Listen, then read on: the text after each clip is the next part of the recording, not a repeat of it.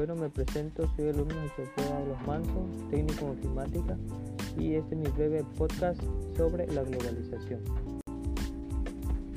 ¿Qué es la globalización?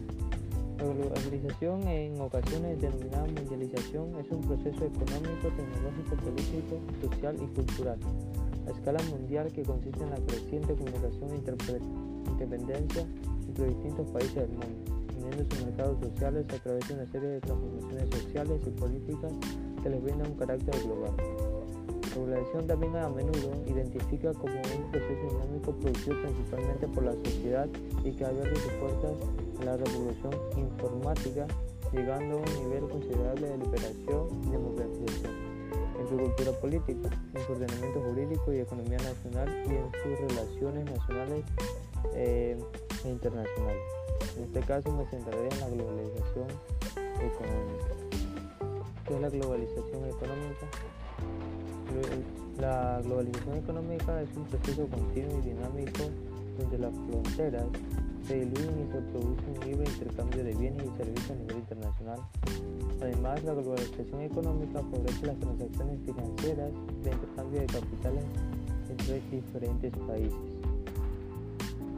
Continuando con este, ¿Dónde inició la globalización? Según datos recabados, nació a partir de los procesos migratorios de la prehistoria y en segundo lugar como consecuencia del descubrimiento, conquista y colonización del Nuevo Mundo y por último por la revolución de los sistemas de transporte y comunicaciones que Las características principales que puede destacar la globalización eh, y sus tendencias es la profundización en inequidad de ingresos, el crecimiento persistente sin empleo, la falta de liderazgo, la competencia geoestratégica en aumento, el debilitamiento de la democracia representativa, eh, aunque también la contaminación aumenta en el mundo en vías de desarrollo. Cabe recabar que al igual que van a haber beneficios, también habrá consecuencias, como es que eh, la globalización siempre supera los prejuicios pero sin embargo siempre hay prejuicios y para contrarrestarlos se necesitan instituciones adecuadas. Cuando la ofensa de capitales extranjeros causa contaminación en los países en desarrollo, la solución no es impedir la inversión extranjera o cerrar fronteras, sino diseñar soluciones puntuales y sobre todo organizar la sociedad con ministerios, normas medioambientales y un aparato judicial eficaz que les imponga. Sin embargo, no se puede detener eh, su desarrollo ejemplo que puedo otorgar es en la liberación de los movimientos de capital a corto plazo sin que haya mecanismos compensatorios que prevengan y corrijan las poblaciones especulativas. Ha provocado ya graves crisis en diversas regiones de desarrollo medio, sudeste México, Turquía y Argentina.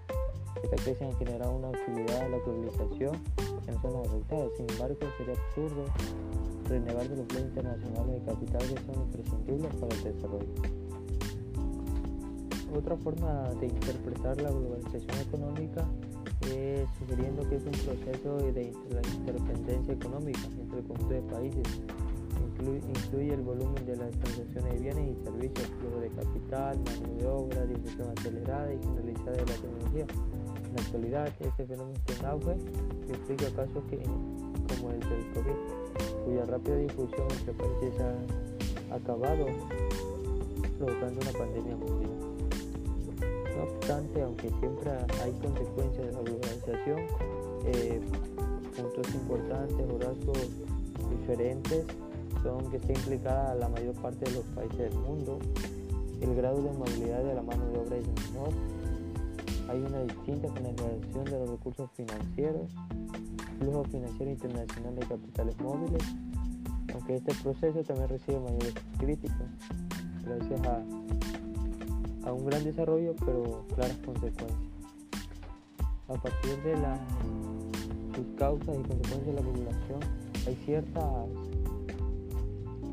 empresas, eh, asociaciones que abordan esos temas en profundidad, que es la MBA en Comercio Internacional de, EALDE, School se trata de uno de los mejores MBA online en España que prepara para conocer las finanzas internacionales y funcionamiento del mercado global para tener básicamente todo monitoreado y especificado. Espero que les haya